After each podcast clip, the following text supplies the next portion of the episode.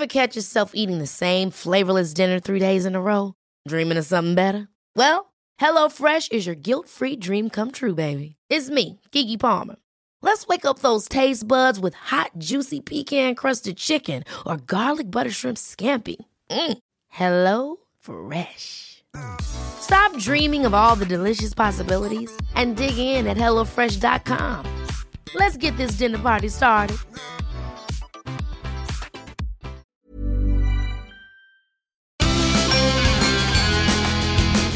Hola, soy Hanna Fernández, profesional de la comunicación, emprendedora y apasionada del bienestar y del crecimiento personal. Bienvenidos a mi podcast. En cada episodio encontrarás charlas con grandes expertos que te ayudarán a alcanzar el bienestar físico, mental y emocional. ¿Estás listo? Vamos, yo te acompaño. Aquí comienza tu guía para vivir bien.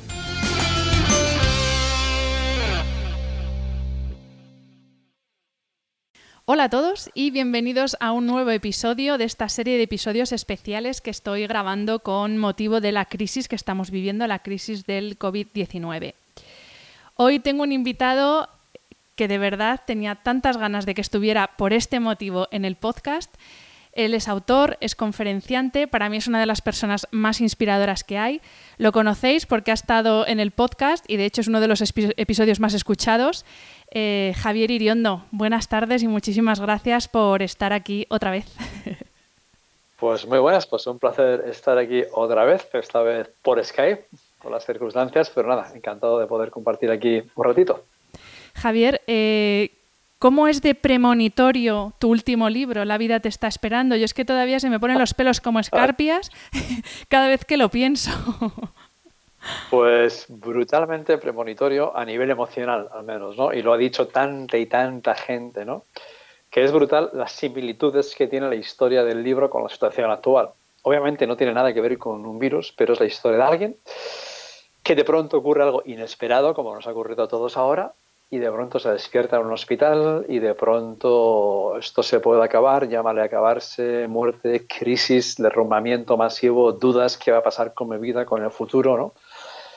Y como ocurre casi siempre, al final la mayoría de los momentos dramáticos eh, se convierten en historias de aprendizaje y superación. Si tú te fijas en cualquier historia de la vida, en cualquier libro, película potente, inspiradora, siempre hay un drama. Si no hay drama, no hay historia de superación. ¿Quieres una historia de superación? Necesitas un drama. Si no, no hay nada que superar. Como decía que igual que los samuráis decían ¿no? que no hay no se hacen buenos guerreros en tiempos de paz y se, hace un, se forja un espíritu de superación cuando no hay nada que superar. Y en el libro Sofía le ocurre eso, ¿no? que de pronto, ¿qué pasa? Que cuando la vida te pega un bofetón de realidad, te quita la tontería, y entonces empiezas a darte cuenta que igual hemos estado, decíamos hasta ahora, ¿no? Eh, pienso, luego sisto, últimamente la comparto, luego sisto, y nos quita la tontería y nos hace ver que ya vale de tanto pretender aparentar ser y lo que importa es el ser, ¿no? Lo que uno aparenta ser.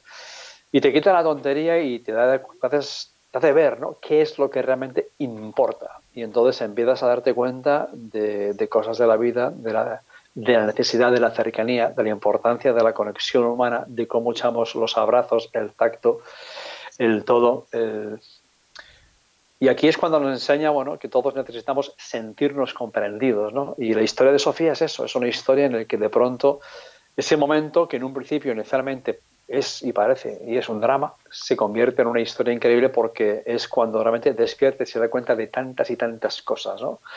De la importancia de la conexión humana, de relativizar las cosas, de aprender a estar mucho más en el presente para no perderse en pensamientos retorcidos futuros y hacer la llamada que no había hecho, reconciliarse con quien se había quedado por ahí sin reconciliar.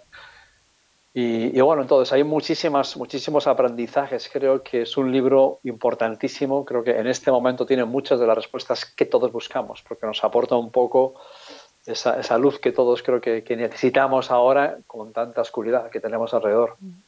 Javier, eh, eh, la semana pasada diste una conferencia en directo vía, eh, bueno, la diste por YouTube, que todavía está colgada para que quien quiera vaya a escucharla, y decías una cosa que me impactó por, por lo cierto que es, y es que no estamos educados para afrontar la adversidad, sino que estamos educados en la seguridad de tenerlo todo fijo, el trabajo fijo, la casa que sea tuya, la pareja fija, el sueldo fijo, y ahora muchos estamos como pollo sin cabeza en nuestra casa porque no sabemos para dónde tirar, porque todo lo que eh, sobre lo que teníamos construido, por así decir, nuestra seguridad, se, se nos ha desvanecido, básicamente.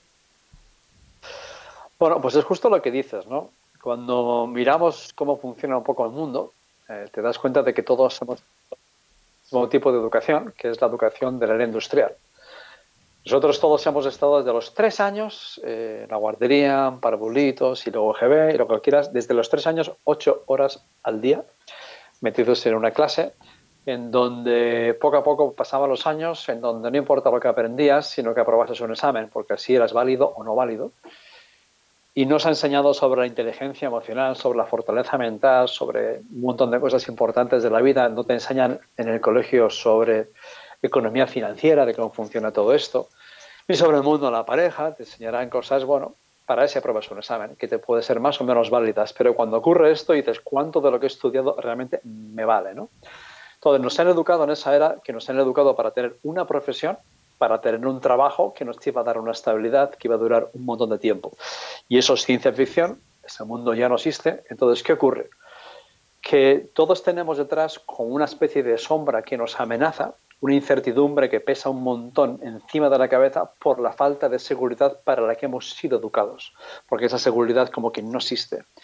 Y entonces ocurre que cuanto más necesidad tenga una persona de seguridad, de que se den esas condiciones que ha pensado, que nos han educado, que nuestros padres nos han dicho, estudia, estudia, estudia para un día tener un buen trabajo, para la seguridad y la estabilidad, cuanto los padres nos han querido proteger, nos han metido el miedo al futuro por vena para que seamos responsables y hemos heredado esos miedos, hemos heredado esa búsqueda de la seguridad.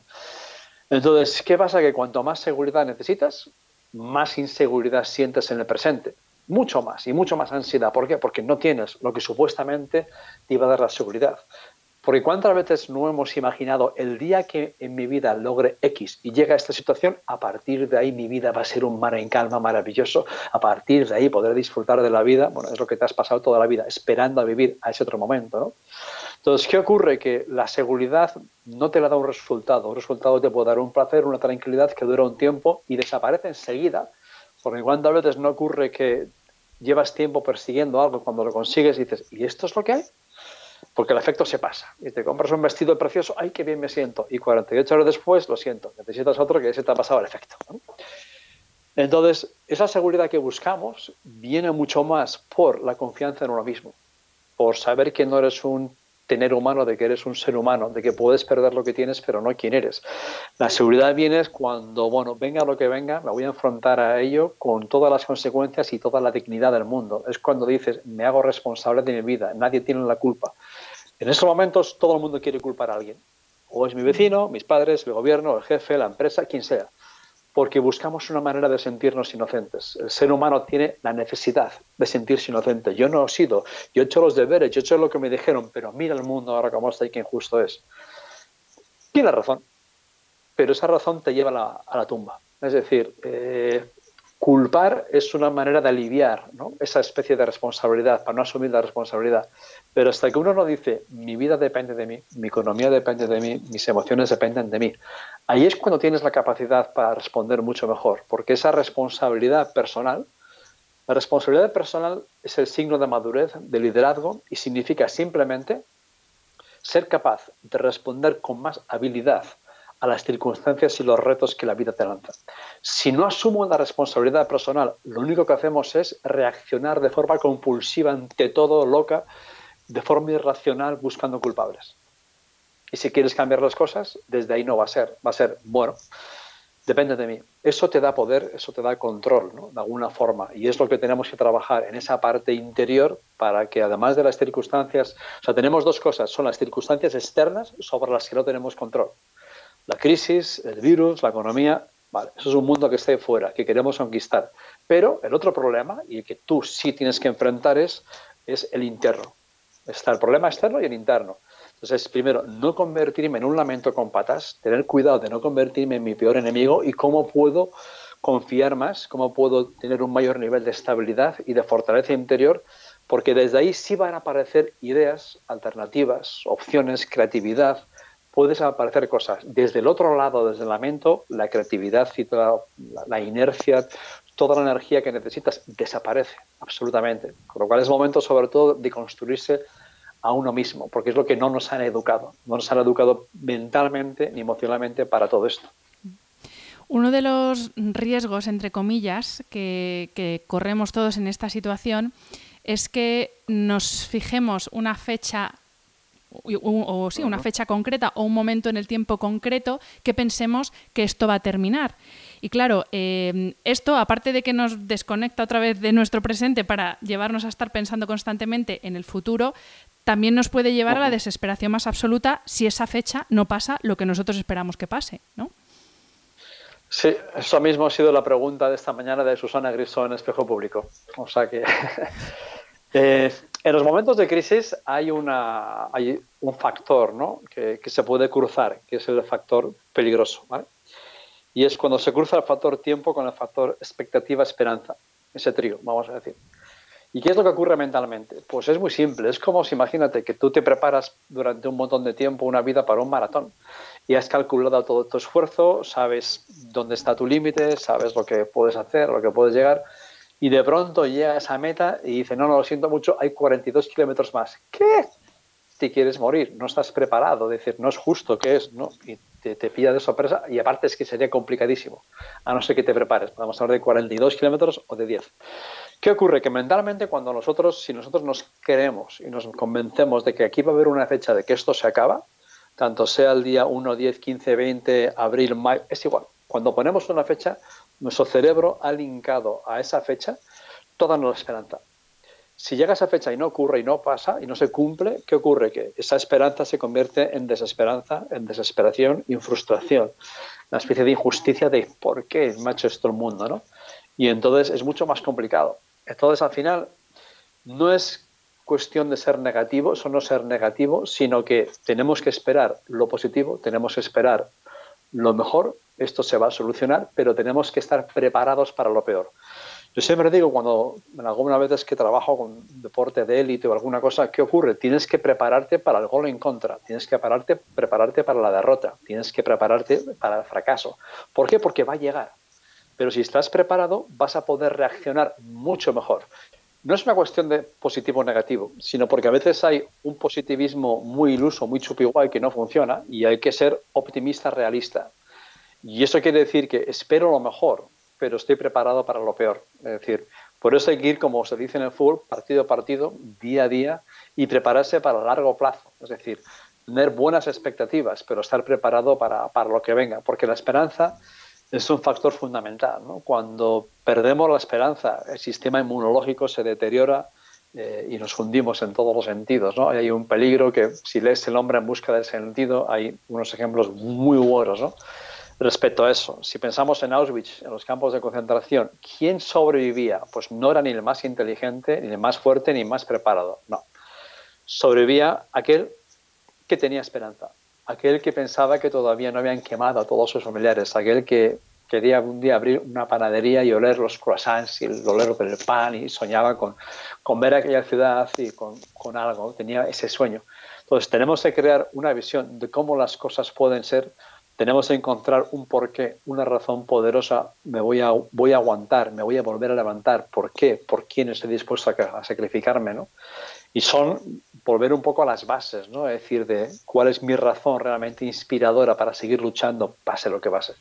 Así que, pero con la mentalidad de me preparo a largo plazo, es decir, señores, eh, prepárate para aguantar hasta junio a tope. Es decir, por lo menos, es decir, mentalmente, ¿qué tengo que hacer para hasta junio aguantar como sea? ¿Tanto? Digo, bueno, no lo sé.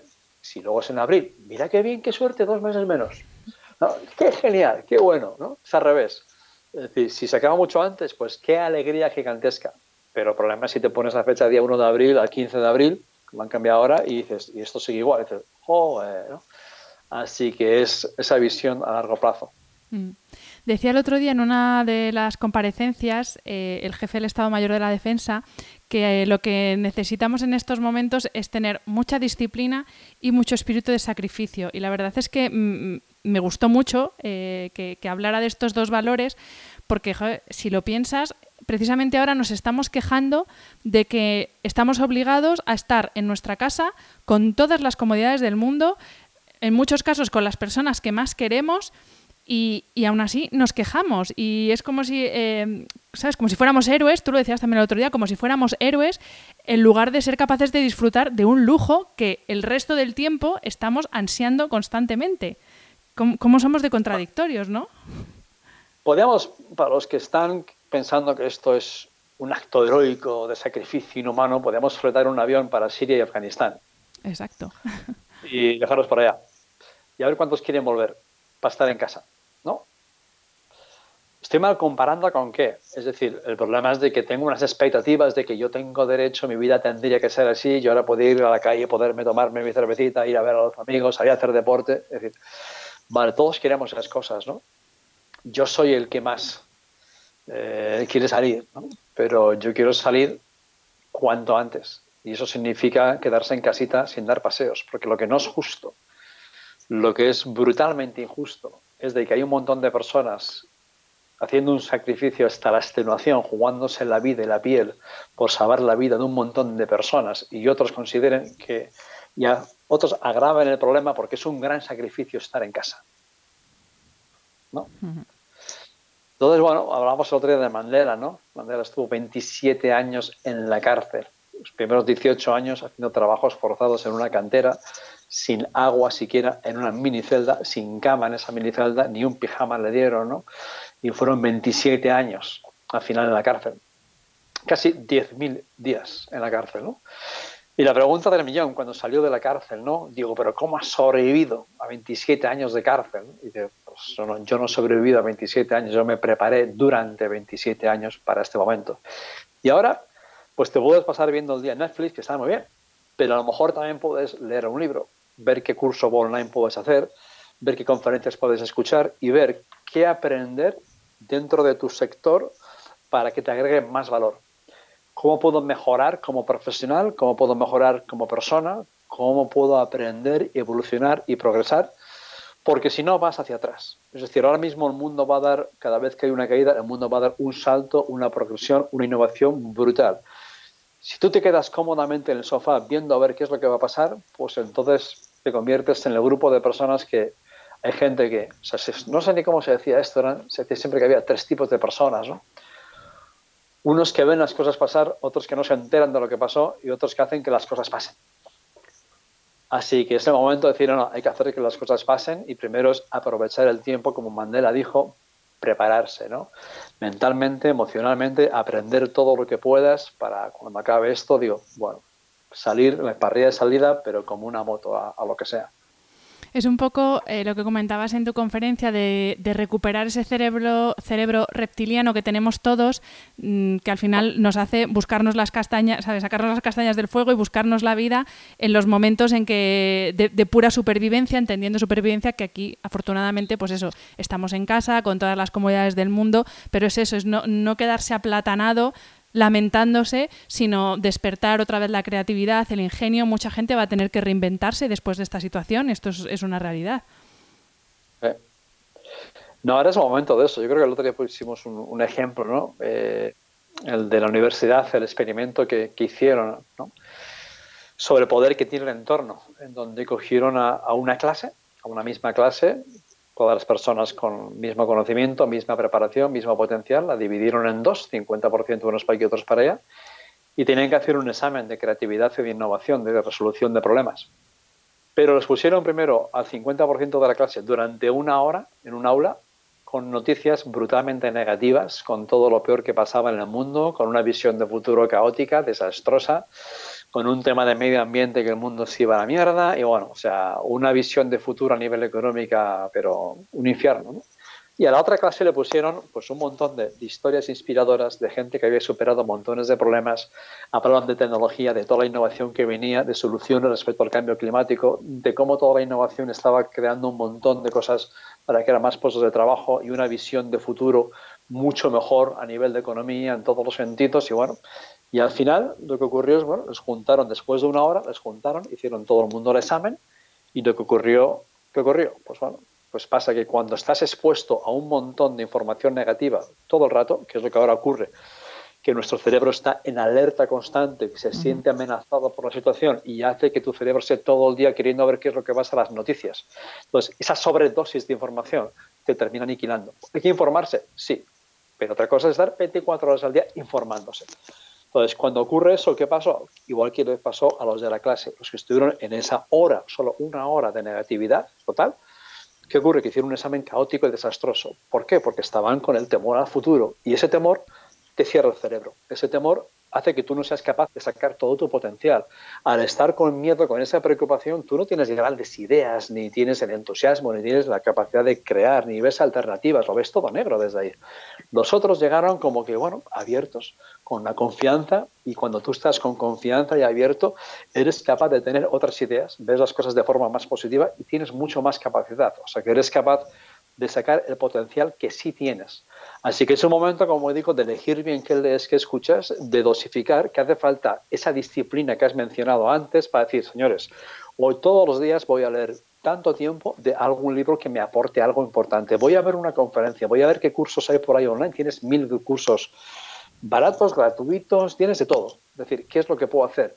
Y crearte tu propia universidad, crearte tus horas de estudio, de aprendizaje, igual que comes, igual que vas a la battle, pues igual leo y igual aprendo.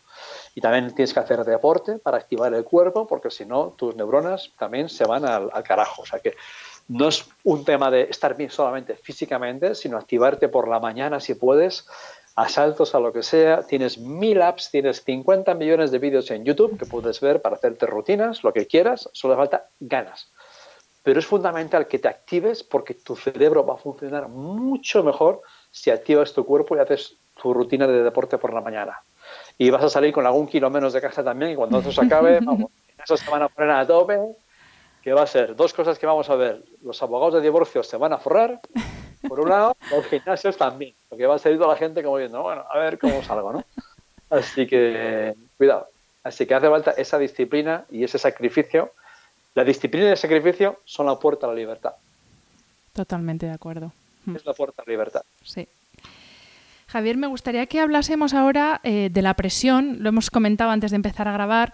Ahora mismo, aparte de la crisis sanitaria, que obviamente es la prioridad, pero es verdad que también hay muchas personas que están en su casa con una presión tremenda ante la incertidumbre económica que se nos plantea y personas que, pues yo pienso sobre todo en la gente que tiene bares, por ejemplo, en hostelería es gente que ahora mismo se está enfrentando a la presión y a la situación de que lo mismo lo pierde todo. Tú tienes experiencia eh, en tu vida de haberte visto eh, con esa presión y, ante esa situación. Y me gustaría que siempre, no sé si decir desde el optimismo, pero ¿qué puede hacer esa gente que ahora mismo además no puede hacer mucho porque tiene que estar en su casa viendo todos los días cómo esto se prolonga y, y no sabe cómo, cómo va a evolucionar?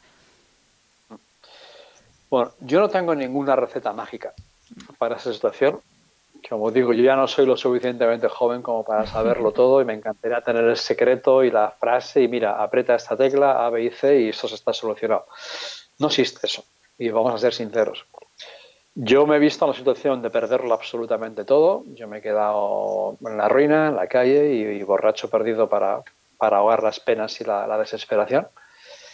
Y en esos casos, a mí qué me ocurrió, yo toqué fondo de manera masiva y me tuve que reinventar absolutamente porque pasó un huracán por mi vida que no quedaron ni los restos de mi vida pasada, ni los restos, es decir, deportista profesional, lo que sea, a decir, ¿y ahora qué? ¿no?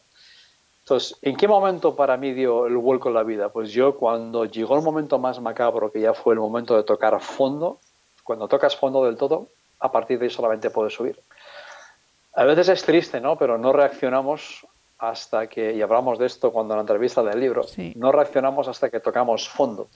O tenemos tal temor a sufrir que nos hace sufrir de manera desproporcionada. Cuando el problema llega y es real, bueno, el temor que tenía ya llegó, aquí está. Y ahora te puedes enfrentar a él. Hasta entonces estás paralizado, sufriendo, temiendo, ¿no? Yo en mi caso cuando toqué fondo fue un momento de decisión de decir, hasta aquí hemos llegado, ¿no? Eh, no tenía ni cómo ni para vivir. Y ahí fue cuando yo empecé de alguna forma primero a hacer algo de deporte que me había abandonado. Mi cerebro empezó a estar un poquito mejor y ahí fue cuando yo me sumergí entre libros. Y me sumergí entre libros y libros y libros. Y primero fue que yo pasé de estar en un entorno tóxico, viendo todo lo peor del mundo, estando con personas que no hablaban más que de lo mal que está todo y del problema y del problema y del problema, lo cual magnificaba el problema. Era como esa sobredosis de información negativa, ¿no? Entonces yo primero fue, me separé un poco de todo eso y me aislé. Esa fue la primera cosa. Me aislé para intentar ver algo distinto. Y fue cuando yo empecé a estar mejor conmigo mismo, a tener un mayor control de mis emociones. No había cambiado nada, cero. Pero empecé a sentirme con una mayor capacidad. Empecé a sentirme que, a tomar un poco más de control de mi vida, ¿no? Y fue a partir de que de empezar a leer y empezar a estar yo mejor, que ahí apareció una oportunidad, simplemente como comercial. De qué voy a tener que hacer, pues pasar de deportista profesional a, a comercial, puro y duro y a vivir de si vendo o no vendo. O sea, yo me tuve que reinventar total. Cuando yo no era capaz de hablar ni con nadie, yo me llamaban el búho porque no hablaba, yo miraba las conversaciones, ¿no? Y yo digo presentaciones y hablar con alguien, ¿no? Y me tuve que reinventar por ahí. Entonces, al final, eh, primero es quién te puede ayudar, quién te puede echar un cable, dónde te puedes refugiar, ¿no? Pero lo primero es no perder tu dignidad no perder tu sensación de valor como ser humano, porque a veces cuando, si se nos derrumba el mundo y a veces lo perdemos todo, el mayor problema es que sientas una pérdida de que mira lo que yo era, mira cómo era mi vida, mira todo y ahora no soy nada, no soy nadie. eres la misma persona de antes. Tienes un problema económico y has perdido unas cuantas cosas, pero tu valor humano está basado en tus valores, en cómo tratas a los demás, en tu dignidad, en tu honor, en todo. Y eso es lo primero, coger la bandera de la dignidad y roto, morado, a cachos, quebrado, es decir, voy, no sé ni qué voy a hacer, pero voy a empezar a buscar alternativas y opciones. Es decir, es desde el hambre a quiero salir de aquí, se acabó de lamentos. Y es empezar a, tocar una cosa, a tocar otra, qué puedo hacer, qué puedo vender, por dónde puedo surgir. Yo aquí no puedo hacer ah, problemas económicos, mira, pues pide al banco por aquí, libérate de esto, vende lo otro, pide dinero. No sé, no se puede generalizar, ¿no? Yo lo que sí sé desde la experiencia de personas es que en ambas situaciones, que luego yo tuve una grandísima vida maravillosa y privilegiada, he hecho mil cosas, he conseguido muchas cosas, volví a caer por circunstancias externas, ¿no? Eh, eh, me metí en negocios que no tocaban, eh, inversiones inmobiliarias, etcétera, y ¡bum! otra vez. Y fue reinversión. A mí, ¿quién me iba a decir? No, no, que luego yo iba a empezar a escribir. Digo, ¿el qué? Digo, bueno, pues ahí estamos, ¿no? Con algún bestseller que otro y, y aproveché la información y todo lo que había aprendido antes, ¿no? Para formarme nuevamente y luego yo en estos años me he formado y me he formado y he hecho mil tipos de formaciones de todo tipo, ¿no? Entonces, no hay una palabra mágica, pero para mí todo empieza por intentar recuperar tu honor, tu dignidad, levantarte, dejar de fustigarte, dejar de estar todo el día hablando de lo mismo, porque el problema es que no dejamos de hablar del problema. Eso es como la mierda esa seca que está en la acera que no huele, pero si vas todos los días y la pisas para ver si huele, cuando la pisas, coño, que huele. Pues sí, claro que huele. Deja la mierda a paz. Entonces es, eh, vamos a empezar y qué puedo hacer, qué puedo aprender, cuáles son las alternativas, cuáles son las tendencias, y empezar a, ver, ver, ver, una mente abierta, opciones y tenemos una capacidad mucho mayor de lo que nos podemos imaginar para adaptarnos a las circunstancias. Ese es el motivo por el cual el ser humano sigue vivo. No seguimos vivos porque somos el animal más fiero, más musculoso y volamos y no, no. Por nuestra capacidad de adaptación, por la inteligencia, por adaptarnos al cambio y, tenemos, somos más fuertes de lo que imaginamos. Pero a veces no lo descubrimos hasta que la, obliga, hasta que la vida no nos obliga y no nos fuerza a descubrirlo hasta que ya no hay otra alternativa y otra opción. Así que para mí, sobre todo, es empezar por dentro a, reconstruirte y a hacerte fuerte. Entiendo que dentro de ese trabajo de reconstrucción interior, la confianza en uno mismo tiene que ser uno de los pilares fundamentales y que yo creo que también es algo de lo que primero uno pierde cuando las cosas van mal, la autoestima lo empieza a notar hasta el punto de que uno puede perder la confianza en sus capacidades. Eh, es justo lo que acabamos de decir. Lo has dicho, es lo mismo con otras palabras. Lo que hablamos de la pérdida de identidad y la confianza, todo eso. A veces pensamos que nos faltan recursos, que nos faltan conocimientos. Y más que todo eso, lo que a veces nos falta es la fortaleza mental, emocional y la determinación y la confianza para aplicar lo que sabemos. Y lo que nos sobran son miedos. Entonces va por ahí. Es decir, esa confianza a veces desaparece, pero la confianza se recupera cuando tú vas dando los pasos que tienes miedo de dar. Cuando tienes miedo de hacer esa llamada, cuando tienes miedo de, tener que tomar una decisión y voy huyendo de esa decisión esperando que alguien me rescate o algo ocurra, cuando huyes te debilitas. Y cuando te enfrentas a los problemas, mira, yo hace, pues hoy, hoy había una llamada que había un tema de un poco de tensión. ¿Qué me está tensionando? Esto, ya. Entonces es, eso que estás evitando, lo primero que tienes que hacer es ya. Deja de huir de lo que estás evitando. No, no es que no quiero ni mirar las cuentas de banco porque me da pánico. Y sé muy bien lo que es eso, ¿eh? O sea, no, no, no, quiero. Antes me acuerdo de, que llegaba una carta al banco y decía, hostia, hostia, hostia, madre mía, madre mía, ¿no? Y te emblenque por todos los lados, ¿no? Y es lo primero eso. Lo primero eso porque huir no puedes vivir huyendo de la vida. O sea, regla número uno, aquello de lo que huyes, aquello que de lo que tienes miedo, eso es lo primero que tienes que hacer, porque ahí recuperas la confianza.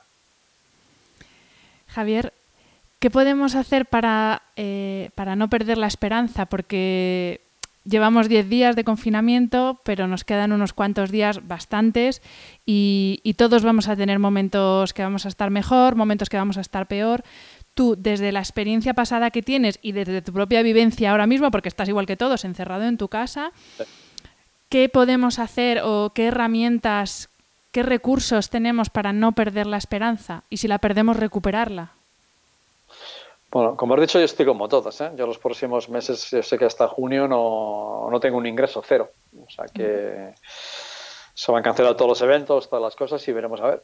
Así que la esperanza, por la esperanza sobre todo es crear una visión de cómo las cosas pueden llegar a ser.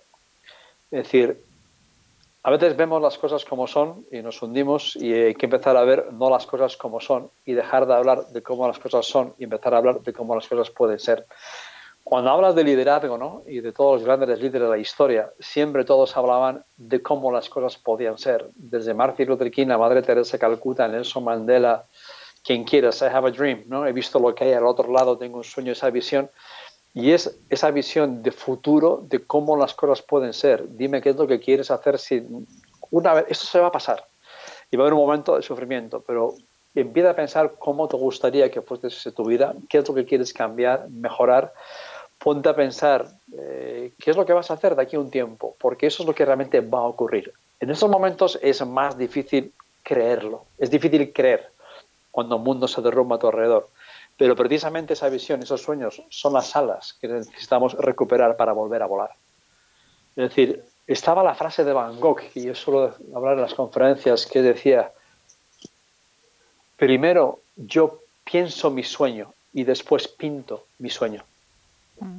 Entonces, primero lo creo en la mente y porque todo se crea dos veces. ¿no? Eh, el teléfono que tienes en la mano, lo que estás viendo, la ropa que estás puesta, primero fue una idea en la cabeza de alguien y después hizo realidad. Entonces tenemos que no solamente ver cómo las cosas son y empezar a ver cómo las cosas pueden ser, el ver de aquí a un seis meses qué va a ocurrir, cómo voy a estar, de aquí a un año mi vida va a ser, pues a lo mejor es la leche, porque en muchas ocasiones las tormentas de la vida nos llevan a lugares en donde jamás hubiésemos sido solos. Cuando estamos en la comodidad, cuando el mar está en calma, pues ni te inmutas y de pronto aparecen tormentas no esperadas, ¿no? Y a veces pasa esto, que a veces las cosas tienen que empeorar para que las cosas mejoren. Y de la, manera más sorprendente, eh, estás en un lugar mucho mejor. Yo cuando miro atrás y miro digo, wow, aquel día que pensé que era el peor día de mi vida, con el tiempo me he dado cuenta que se ha convertido en el mejor día de mi vida. Hoy en día miro mis dos desastres que ha habido o tres, pero dos gigantes. Es decir, menos mal que aquello ocurrió, porque gracias a que aquello ocurrió, que yo pensaba que era tan macabro que de ahí no podía salir, han ocurrido un montón de cosas maravillosas y se han cumplido un montón de sueños que parecían imposibles de cumplir. Y fue gracias a aquello. O sea que nunca sabes a dónde te va a llevar esto, pero siempre, eh, si hablas con cualquier psicólogo, psiquiatra, etcétera, en la mayoría de los casos, los dramas de la vida se han convertido en historias de superación y nos han hecho mucho más fuertes, nos han enseñado a valorar las cosas que importan, a estar más atentos, a ser menos superficiales y a darnos cuenta de lo que realmente importa. Así que esa es la visión que tenemos que crear. Pues así lo haremos. Yo me aplico el cuento la, primera. Javier, para terminar este episodio, aparte de, por ejemplo, tu libro, La vida te está esperando, que eh, es como ejemplo de, cómo aprender a apreciar las cosas importantes de la vida, ¿nos puedes recomendar alguna lectura más, un par de libros que para ti sean ejemplos de esto que nos estás transmitiendo? Yo que no lo haya leído, y no es porque sea mío, pero sí que lo recomiendo donde tus sueños te lleven. Y ahora te hablo de los dos que no son míos. Pero ese libro lo recomiendo a todo el mundo. ¿Por qué? Porque es un libro que lleva más de 30 ediciones y he visto el efecto que tiene ese libro. Este libro yo lo escribí en un momento de debacle absoluto en el que poco antes estaba tomando Fortasec para las diarreas porque no sabía cómo iba a pagar la luz y cómo iba a comer. Porque me arruiné completamente. En ese caos de la vida, en un caos absoluto, ahí fue cuando yo me puse a escribir. Y ese libro yo lo escribí para mí mismo para curarme a mí mismo. Yo era el paciente que tenía que curar porque yo tenía que volver a creer porque no me creía que era capaz de volver a levantarme casi desde aquel agujero tan gigantesco. Es un libro real, la historia real de alguien que su vida se derrumba a su alrededor y cuando ya no tiene ninguna esperanza ni ganas de vivir, como a partir de ahí, descubre, aparece ese misterioso personaje también a partir de ahí, cómo volver a levantarse, cómo reconquistarse a sí mismo, cómo comprenderse mejor cómo comprender por qué nos comportamos como nos comportamos, cómo comprender por qué nos sentimos como nos sentimos, el por qué pasamos un día de la confianza a una llamada después, un email después, una noticia después, vaya mierda al mundo este. Y pasamos de un extremo a otro. ¿Qué es lo que tenemos que aprender a conquistar? ¿Ha cambiado el mundo? No. Cambiamos nuestras emociones en un minuto por una noticia, por una llamada. Decir, pasamos, ¡ah, qué bien! De repente, madre mía, qué drama, ¿no? No cambia el mundo, cambia nuestra percepción, cambia cómo estamos nosotros. O sea que ese libro lo recomiendo mucho. Recomiendo El hombre en busca del sentido de Víctor Frank. Ese libro, pues obviamente, ¿no? Eh, tiene puntos que te ayudan a reflejar muchas cosas. Y recomiendo también un libro de Brené Brown, que es Levantarse más fuerte que nunca. Que el título viene al pelo en este momento. Desde o sea que levantarse Levantarse más fuerte que nunca de Brené Brown es un libro absolutamente espectacular también para ese momento. O sea que muy recomendable. Podéis ver a Brené Brown en internet, tiene la famosa charla del poder de la vulnerabilidad.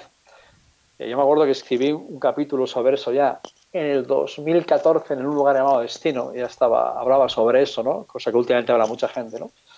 Pero su conferencia es, creo que es la segunda más escuchada de todas las conferencias de TED. O sea que la tenéis también por ahí para escucharla. Muy recomendable. Pues con estas sugerencias de tanto la conferencia como los libros nos quedamos para eso, sobre todo lo que, lo que decías tú eh, antes, no nos, eh, no nos obsesionemos con la información, con informarnos y obsesionémonos mejor con aprender. Y de este tipo de cosas es de lo que, de estos libros, de estas conferencias, es donde uno puede aprender y mucho. Cuidado con la sobredosis, o sea, que cuidado con la sobredosis de información. Hay que informarse, sí, pero infórmate de las fuentes buenas, no de las tonterías que rondan por WhatsApp como noticias.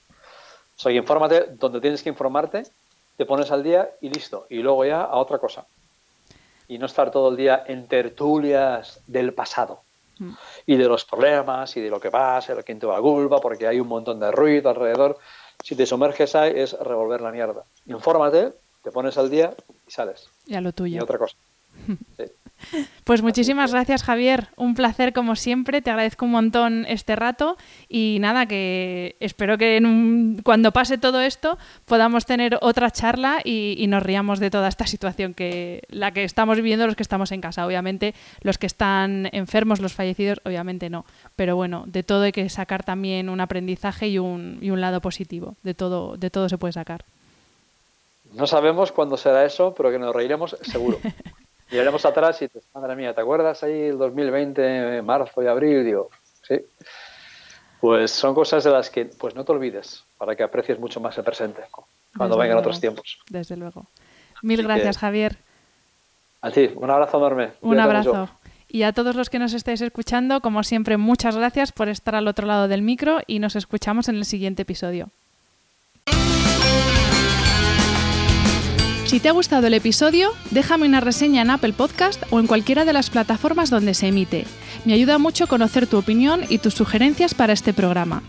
También puedes escribirme a través de mi página web, hanafernandez.es, donde encontrarás las notas sobre cada episodio y recursos adicionales, y a través de mi cuenta de Instagram, hanafr. Y si quieres apoyar económicamente este proyecto, puedes hacerlo a través del link paypal.me barra podcasthana. Mil gracias por estar al otro lado y hasta la semana que viene.